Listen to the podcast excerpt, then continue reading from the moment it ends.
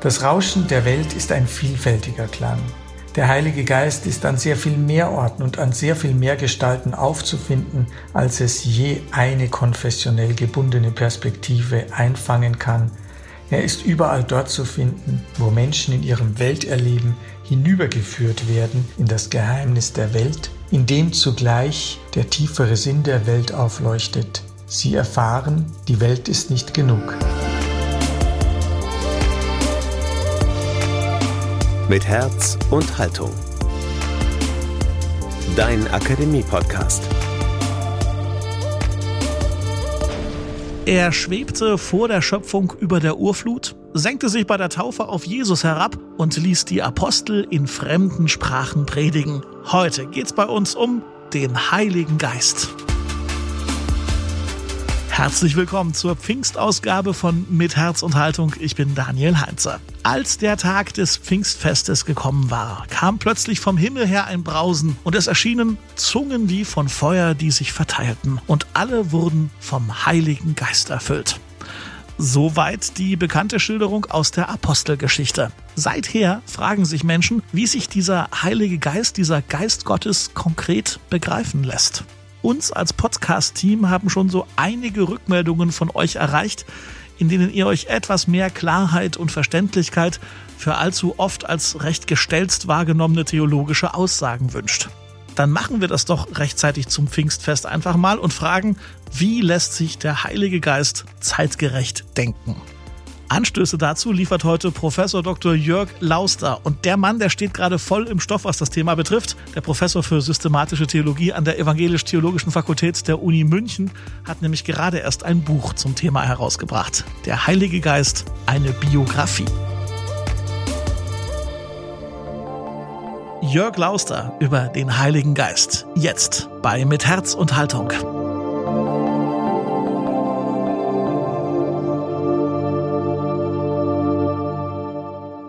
Das menschliche Dasein zeichnet aus, dass es sich in einer Welt ereignet, die nicht stumm ist. Aus der Welt steigt ein Rauschen auf, das Menschen anspricht, fordert, schreckt und beruhigt. Dieses Rauschen kann in einer klaren Melodie hervorströmen, es kann ruhig dahinfließen, es kann in einem plötzlichen Brausen hereinbrechen oder als ein dunkles Grollen das menschliche Welterleben fluten. Und genau für dieses Rauschen hat das Christentum aus tiefer Vergangenheit eine Erklärung. Das Rauschen der Welt ist die Gegenwart des göttlichen Geistes und genau das meinen wir auch, wenn wir in unserer langen christlichen Tradition vom Heiligen Geist reden. Der Heilige Geist als Gegenwart, als Art der Gegenwart, wie Gott in dieser Welt präsent ist. Niemand Geringeres als Jesus Christus hat dieses Herz der christlichen Überzeugung im Johannesevangelium in nur drei Worten zusammengefasst. In Johannes 4 im vierten Kapitel im 24. Vers heißt es, Gott ist Geist. Es lohnt sich, so finde ich, diesen vielfältigen Formen, die damit angesprochen sind, wenn wir von Gott und seiner Gegenwart in dieser Welt als Geist reden, wenn wir von Gottes Geist und dem Rauschen der Welt reden. Es lohnt sich, diesen vielfältigen Formen nachzugehen, um besser zu verstehen, was wir meinen, wenn wir vom Heiligen Geist reden. Meist ist es ja ein abstraktes, fernes, äh, dogmatisches Konstrukt, aber wenn Christinnen und Christen vom Heiligen Geist reden, dann meinen sie äh, doch etwas äh, oftmals viel über Konkreteres und etwas viel in unserem Alltag existenteres, als wir gemeinhin vermuten, wenn wir vom Heiligen Geist in seiner abstrakten dogmatischen Form reden. Ein, ich finde, wie gesagt, treffendes Bild für die Gegenwart des Geistes ist das Rauschen. Rauschen ist seinem Wesen nach uneindeutig. Zweifel und Unsicherheit gehören gewiss dazu. Denn ist es wirklich die Gegenwart des göttlichen Geistes oder etwas ganz anderes, was ich da aus dem Rauschen der Welt vernehme?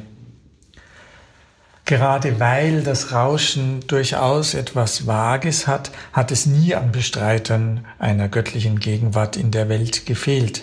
Unsere Zeit, ja die moderne überhaupt, gibt sich in ihrer Religionsbestreitung manchmal etwas sehr selbstgewiss hochmütig. Dabei traf schon Paulus in Ephesus auf Menschen, die ihm unbekümmert zuriefen, wir haben noch nie gehört, dass es einen Heiligen Geist gibt, heißt es in der Apostelgeschichte im 19. Kapitel. Das Christentum hat im Laufe seiner Geschichte eine Reihe von Erfahrungen, Beobachtungen und Gründen zusammengetragen, um aus dem uneindeutigen Rauschen die Gegenwart des göttlichen Geistes zu vernehmen. Wenn wir ein paar Elementen dieser Gegenwart nachgehen, dann ist das zugleich auch eine Gelegenheit, den Spuren der göttlichen Gegenwart in unserer Welt nachzugehen. Für den eigenen Umgang mit der Welt Rede und Antwort zu stehen, das ist es, was wir in unserer abendländischen Tradition seit Aristoteles die Belastbarkeit unserer Weltauffassungen nennen. Es gibt so die Grundannahme Beobachtungen und Argumente, die es uns möglich machen, vom Rauschen in dieser Welt zu sprechen, und zwar so zu sprechen, dass wir erfahren können, dass mit uns und dieser Welt durchaus etwas gemeint ist. Wir sind heute natürlich nicht die Ersten und wir werden auch nicht die Letzten sein, die auf das Rauschen der Welt lauschen. Wenn wir deswegen den Spuren des Heiligen Geistes nachgehen, dann stehen, stellen wir uns damit in eine lange Tradition von Menschen, die das vor uns gemacht haben und die das auch nach uns gemacht haben. Und wenn wir diese Spuren nun suchen, dann finden wir Linien einer Entwicklung, die helfen, die Vielfalt seiner Wirkungen in der Welt zu ordnen. Wie in einer Biografie lösen sich die Stufen der Entwicklung nicht einfach in die nächste auf.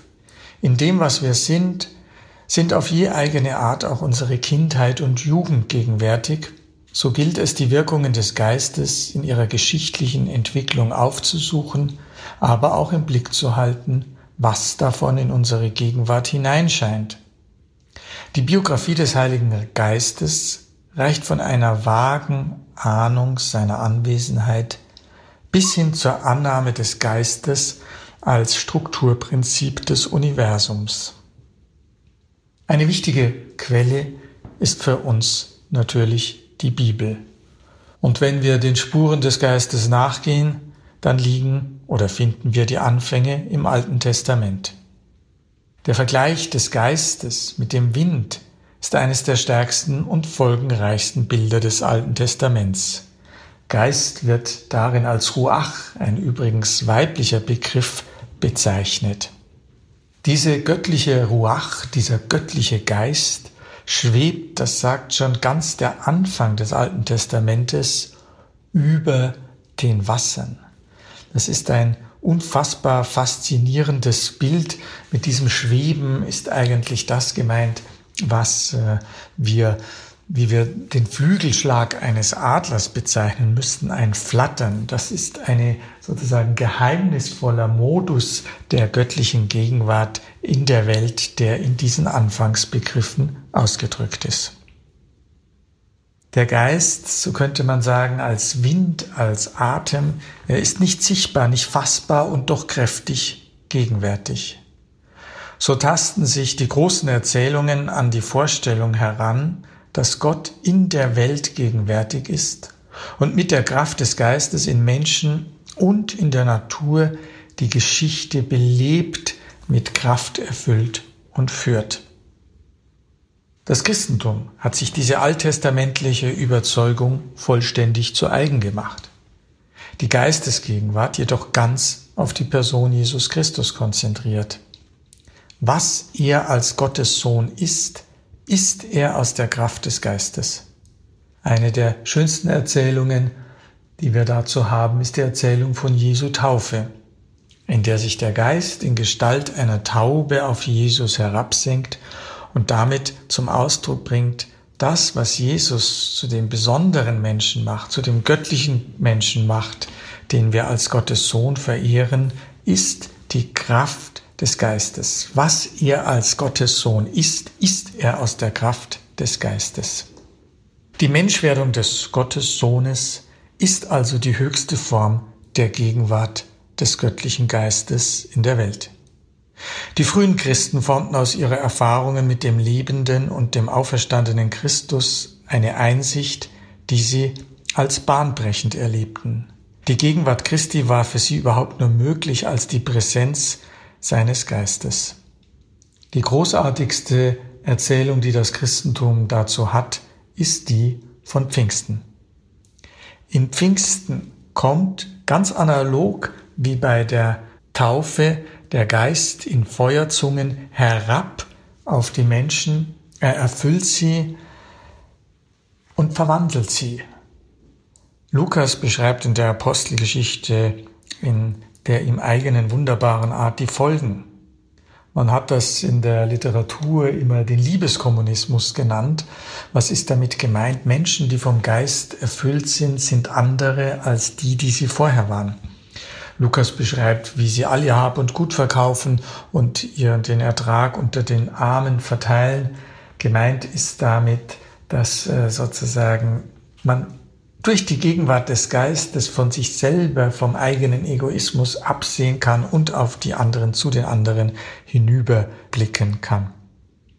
Das Gemeinwohl in den Blick nehmen ist eine besondere Wirkung des Heiligen Geistes.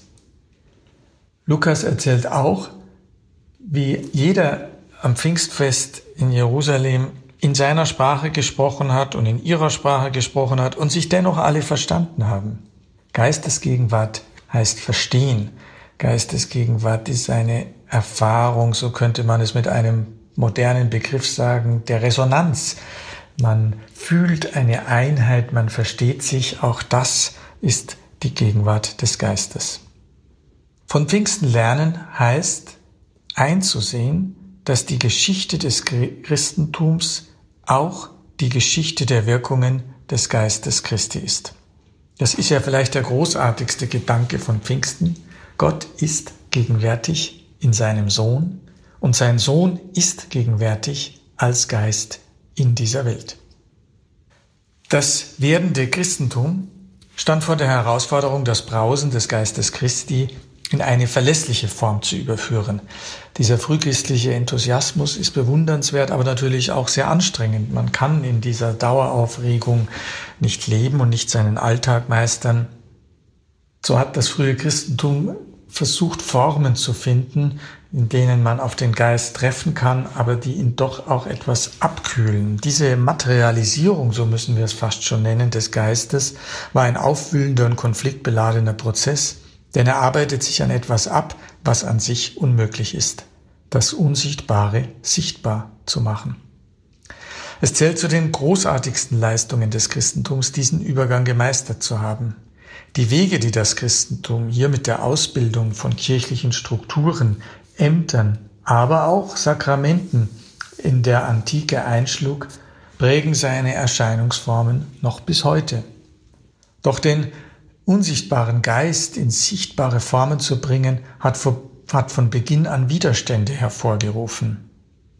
Es ist klar, wenn ich sage, der Geist ist gegenwärtig in der Kirche, der Geist ist gegenwärtig in der Taufe, der Geist ist es, der die Elemente der Eucharistie, den Wein und das Brot in den Leib und das Blut Christi verwandelt, dass man natürlich den Geist damit auch limitiert. Oder wenn ich sage, der Geist ist gegenwärtig im Amt, äh, in der Gestalt von Amtsträgerinnen und Amtsträgern, äh, dann limitiere ich damit den Geist in seiner unfassbaren Weite. Das heißt, ich schließe nicht aus, dass der Geist äh, dort gegenwärtig ist, aber die Frage ist, ist er nur dort gegenwärtig Daher hat der Geist auch immer ein gewisses heretisches Potenzial und äh, von der alten Kirche an hat die Großkirche mit Bewegungen äh, zu ringen, die sozusagen diese Institutionalisierung des Geistes kritisieren. Von Beginn an hat es also Protestbewegungen gegeben und es gibt sie immer noch. Für uns ist das eine große Aufgabe. Mit der Formgebung des Geistes kann das Christentum nie zu Ende kommen, sie ist im Fluss, solange es die Kirche geben wird. Geist, das ist eine der wichtigsten Botschaften des Christentums, der göttliche Geist ist gegenwärtig in der Institution. Geist ist in der Kirche gegenwärtig. Der Geist ist aber auch Gegenstand persönlicher Erfahrung. Er ergreift und verwandelt Menschen. Davon berichtet Paulus, davon berichten die Kirchenväter, davon berichten am eindrücklichsten schließlich die Mystiker des Mittelalters und vor allem die Mystikerinnen. Das weite Feld der Mystik lebt von der Gotteserfahrung im Inneren der Menschen. Mystik ist das unfassbare Staunen über das, was Menschen in sich erleben und wie dieses Erleben sie selbst und ihren Blick auf die Welt verwandelt. Wir haben in Deutschland eine sehr große mystische Tradition. Einer der berühmtesten Mystiker ist Meister Eckhart, aus dessen Text wir heute noch etwas erahnen können von dieser Verwandlungskraft des Geistes. Meister Eckhart hat ja für die für unser Verstehen der Gegenwart des Geistes zwei großartige Dinge unternommen. Er hat zum einen versucht, mit den Mitteln der ihm zur Verfügung stehenden Philosophie diese Geistesgegenwart zu beschreiben, wie diese Verwandlungskraft äh, sozusagen, wie das geschieht. Da hat er bestimmte Modelle des Lichtfunkens, des göttlichen Lichtstrahls der platonischen Philosophie beerbt. Er hat aber zum Zweiten auch die Gemütszustände beschrieben wird der Geist zum Gegenstand unserer inneren Erfahrung, verwandelt er unseren Blick auf die Welt. Es tritt eine Gelassenheit ein, eine Versöhnung mit dem Lauf der Dinge, das Gefühl einer Aufgehobenheit in eine höhere Ordnung. Meister Eckert sprach von dem Leben ohne Warum. Ein Leben, das ganz in seiner Gegenwart sich selbst genug ist. Das sind übrigens keine Erfahrungen, äh, rosaroten Erfahrungen, wo man sagen könnte, hier wird etwas schön, die Welt wird schön geredet. Meister Eckhart hat ein sehr genaues, einen sehr genauen Blick für die Schattenseiten des Daseins, für die Schattenseiten der Welt. Aber was diese Erfahrungen so großartig äh, werden lässt, ist, dass sie all dem Widersinn und Irrsinn, dem Absurden, dem Schmerz, dem Leiden der Welt zum Trotz, es dennoch dieses Gefühl der Aufgehobenheit in einen höheren Sinn gibt. Auch die Renaissance hat sich sehr mit diesen inneren Erfahrungen beschäftigt und deutet sie aber jetzt nun wieder ganz anders. Geisterfahrungen sind Freiheitserfahrungen. Ganz anders ist gar nicht so sehr richtig, denn auch bei Meister Eckert sind diese Geisterfahrungen natürlich immer Freiheitserfahrungen. Freiheit vom eigenen Wollen, Freiheit äh, von den Widrigkeiten des Daseins. In der Renaissance ist es etwas kulturgestaltender Freiheit, in dieser Welt zu leben, in sie gestaltend hineinzugreifen. Ein berühmter Begriff dafür ist der der Inspiration. Die Renaissance war kultur- und weltoffen und hat die Geistesgegenwart äh, auf Phänomene der Kultur ausgeweitet. In der, der Dichter, der Architekt, der Komponist, auch in deren Einfallen, Fällen ist der Geist gegenwärtig, sofern sie äh, zu uns sprechen und uns etwas vom Geheimnis der Welt mitteilen. Der göttliche Geist erscheint aber schließlich auch in den Idealen und Kräften, die in Menschen aufscheinen. Die Tradition nannte dies die Geistesgaben Glaube, Hoffnung und Liebe. Glaube als eine, diese innere neue Sicht auf die Welt Hoffnung als der Widerstand gegen äh, auch das Sinnlose in dieser Welt und Liebe als das ähm, Erfühlen, Erleben eines geheimen Bandes, das uns mit allem verbindet. In der Moderne hatten übrigens die Romantiker ein besonderes Gespür dafür, dass die göttliche Inspiration noch viel weiter in das Welterleben der Menschen hineinreicht. Der Geist in der Welt lässt sich so wenig festhalten wie der Wind. Zur Erfahrung des Geistes gehört daher auch das unglückliche Bewusstsein des Abstandes zwischen dem, was mit dieser Welt gemeint ist und dem, was sie ist. Auch, und das ist grandios an der Renaissance, die Melancholie ist eine Inspiration. Auch in ihr, in der Melancholie, in der Traurigkeit, schimmert ja etwas durch, aus der Traurigkeit bricht hervor, das Rauschen des Geistes nicht zu verstehen, sondern nur noch von ferne zu erahnen. Ich meine, da ist etwas, aber ich kann es dann doch nicht erkennen, nicht hören. Melancholie ist daher die Sehnsucht offener Ohren, Augen und Herzen. Rauschen kann man schließlich missverstehen oder letztlich ganz überhören. Fanatismus und Verzweiflung sind je auf ihre Art die Kehrseiten dessen, was Menschen aus der Gegenwart des göttlichen Geistes in der Welt machen. Fanatismus schließt den Geist, macht den Geist nur noch zu einem inneren Erleben und schließt ihn ab gegen alles Gute. Geist ist nicht nur dort gegenwärtig, wo wir ihn kräftig erleben, sondern wo er Menschen auch zum Guten führt. Die Verzweiflung schließlich ist, und da haben die mittelalterlichen Theologen etwas Großes gesehen, auch wenn es uns heute manchmal etwas schaudern lässt und fast grausam vorkommt, Verzweiflung ist die Absolutsetzung unserer eigenen Weltauffassung. Natürlich wissen wir heute über Verzweiflung viel, viel mehr und vor allem über Depression viel, viel mehr, als es die mittelalterlichen Theologen taten und müssen deswegen vorsichtig sein. Nicht jede Art der Verzweiflung ist Sünde.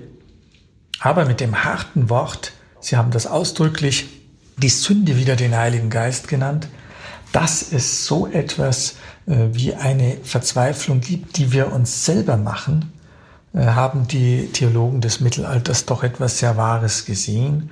Verzweiflung wird dann zu einem Gefühl, aus dem ich selber nicht mehr, nur nicht aus eigener Kraft mehr herauskomme, sondern auch gar nicht mehr heraus will. Das ist die Kehrseite des Geistes, sich in sich selbst, in seiner Verbitterung abschließen und sich nicht mehr überraschen lassen von dem, was Gott in dieser Welt noch für uns bereithält. Die ideale Kräfte und neuen Weltsichten, die durch den Geist in Menschen einfließen, verbleiben aber nicht im Inneren, Sie treten ein in die sozialen Zusammenhänge, in denen Menschen leben. Das ist ja schon das, was die Apostelgeschichte so eindrücklich erzählt. Nachdem der Geist äh, herabkommt und sie das, die Feuerzungen erleben, fangen sie an, ihren Besitz zu verteilen ähm, und gemeinschaftlich miteinander zu leben. Ein Kriterium der Gegenwart des Geistes ist Stiften von Solidarität und Gemeinschaft. Der Geist schreibt Geschichte. Er geht ein in das Zusammenleben der Menschen. Die Hoffnung ist wirksam als die Kraft, die Menschen über das Vorhandene hinaus auf ein in der Zukunft liegendes Ideal hinzieht. Zum Geist gehört daher auch die Utopie. Denn mit Utopie und der Hoffnung auf Frieden wirkt der Geist gleich einem Magneten in die Geschichte hinein. Die Geschichte erweist sich darin nicht einfach nur als die unermüdliche Abfolge von Ereignissen und derjenige, der das als erster in dieser Großartigkeit erkannt hat, ist der mittelalterliche Abt Joachim von Fiore. Auf ihn geht die Theorie zurück, dass die Geschichte selbst die Entfaltung des göttlichen Geistes ist und dieser uns heute weithin unbekannte Joachim von Fiore hat damit das Geschichtsdenken der Moderne bis hin zu Hegel tief geprägt. Auch der Traum von Fortschritt gehört hierhin, ebenso wie die großen Desillusionierungen des 20. Jahrhunderts. Wir sind heute eben nach diesen Desillusionierungen bescheidener geworden. Wir glauben vielleicht nicht mehr so leicht an die großen Programme, die diese Welt verbessern wollen, aber immerhin, wir glauben noch durch die Kraft des Gegenwart des Geistes, dass es Spuren seiner Anwesenheit gibt. Und diese Spuren werden sichtbar in den Taten der Liebe, die Menschen üben. Das 20. Jahrhundert ist reich an Gestalten, in denen Menschen aufgetreten sind, um als Einzelne aus der Kraft ihres einzelnen Lebens die Gegenwart des Geistes auf das Gute hin zu verwirklichen Albert Schweitzer, Martin Luther King, Mutter Teresa, das sind nur die berühmtesten Namen äh, von Menschen, aus deren Leben der Geist herausbricht und zum Guten hinwirkt. Die Geschichte der Entfaltung des Geistes treibt schließlich die Menschen über die Erfahrung der Geistesgegenwart in sich selbst und seiner geschichtsverwandelten Kraft hinaus in eine universale Dimension. Die Renaissance-Denker berauschten sich noch an der Erfahrung, dass der Geist etwas ist, was allein die Menschen auszeichnet. Sie besangen darum die Sonderstellung des Menschen im Kosmos. Das Verständnis der Natur hat sich seit dem 20., vor allem seit dem späten 20. Jahrhundert grundlegend gewandelt. Damit erweitert sich auch unser Verständnis des Geistes. Es dämmert die Einsicht herauf, dass in den Geisterfahrungen des Menschen sich eine Stimme erhebt, die das Universum durchwaltet. Was wir gegenwärtig als sozusagen Erfahrung unserer Natur, unserer Umwelt, als das Schützenswerte dieser Natur und Umwelt erleben, sind ja zweierlei. Es ist zum einen und sehr pragmatisch schlicht die Angst um das eigene Überleben oder um das Überleben zukünftiger Generationen. Wenn wir den Klimaschutz nicht ernst nehmen, werden sich die Lebensbedingungen auf dieser Welt so verwandeln, dass schwerlich für sieben oder acht Milliarden Menschen Platz auf dieser Welt ist. Das ist eine sehr wichtige, aber technische Seite, die uns aufruft, diese Probleme dringend zu lösen. Aber es gibt auch noch eine innere, eine, ich würde fast sagen, romantische, und zwar im positiven Sinne des Wortes, romantische Seite. Wir erleben die Natur ja heute als etwas, in dem sich uns durchaus auch so etwas wie das Geheimnis dieser Welt erschließt. Wir wissen, um ein Beispiel zu nennen, heute über das Bewusstsein von Tieren so unglaublich viel mehr. Wir wissen, wie sie miteinander kommunizieren, wie sie sozusagen in Sozialverbänden leben, das ändert äh, unser Verhalten. Es sind nicht einfach nur Sachen, sondern Lebewesen, in denen auch so etwas wie Geist anwesend ist und auf eine ganz geheimnisvolle Art. Äh, Peter Wohlleben beschreibt das äh, in seinen Büchern so schön. Äh, das geheime Band verbindet uns etwas mit der Natur es gibt so etwas wie eine, und das wäre jetzt der romantische Begriff, kosmische Empathie. Da taucht etwas in uns auf. Der Philosoph Wolfgang Welsch hat unter ganz anderen Voraussetzungen einer Reihe von wirklich sehr, sehr eindrücklichen Büchern davon geschrieben, dass im menschlichen Bewusstsein das Universum selbst zum Bewusstsein seiner selbst gelangt. Auch das ist Geistesgegenwart dass äh, in unserem Geist eine Einsicht äh, über das Universum zu sich selbst aufleuchtet, aufscheint und deswegen unser Verhältnis zur Natur so grundlegend verändert. Wenn wir also vom göttlichen Geist reden, dann reden wir von der Gegenwart Gottes in dieser Welt. Diese Skizze der vielfältigen Perspektiven sollte äh, unsere Perspektive auf den Geist weiten. Das war der Versuch. Das Rauschen der Welt ist ein vielfältiger Klang. Der Heilige Geist ist an sehr viel mehr Orten und an sehr viel mehr Gestalten aufzufinden, als es je eine konfessionell gebundene Perspektive einfangen kann. Er ist überall dort zu finden, wo Menschen in ihrem Welterleben hinübergeführt werden in das Geheimnis der Welt, in dem zugleich der tiefere Sinn der Welt aufleuchtet. Sie erfahren, die Welt ist nicht genug. Der Heilige Geist ist die Antwort auf die Frage, woher diese Erfahrungen kommen und wohin sie uns führen.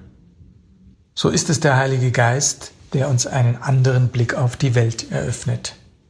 Dieser andere Blick erahnt in der Geschichte ein letztes Ziel, auf das der Geist die Welt hinführt.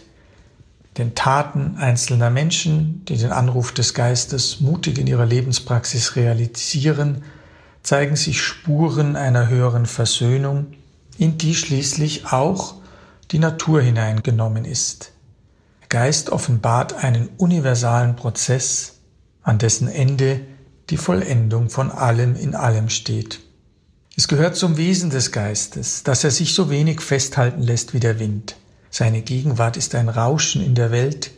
Nichts von dieser seiner Gegenwart lässt sich mit kristallklaren Kriterien beweisen. Doch eine Biografie, ein Spurensuchen des Heiligen Geistes kann Erfahrungen und Beschreibungen zusammentragen, die sich als Indizien seiner Gegenwart verstehen lassen. Und wenn wir uns von diesen Indizien, von diesen Spuren, die die Entwicklung, die Biografie des Heiligen Geistes uns zeigt, berühren lassen, dann könnte das reichen, um ein Leben in der Ahnung zu riskieren, dass mit dieser Welt etwas gewollt und gemeint ist und damit auch mit uns selbst.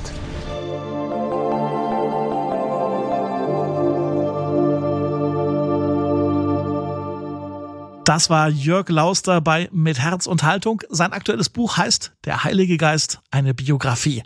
Und es ist im CH Beck Verlag erschienen und ihr bekommt es jetzt überall, wo es Bücher gibt. Den Link zum Buch findet ihr natürlich auch in den Show Notes dieser Folge. Und das war's für heute von uns aus der Katholischen Akademie im Bistum Dresden-Meißen. Eure Gedanken zu Jörg Lausters pfingstlichen Ausführungen schickt ihr uns am besten wie immer ganz einfach über Instagram oder Facebook oder über die Website lebendig-akademisch.de. Bitte abonniert uns, empfehlt uns weiter und seid, wenn ihr denn mögt, beim nächsten Mal wieder mit dabei. Für heute Tschüss und vielen Dank fürs Zuhören. Mit Herz und Haltung dein Akademie-Podcast.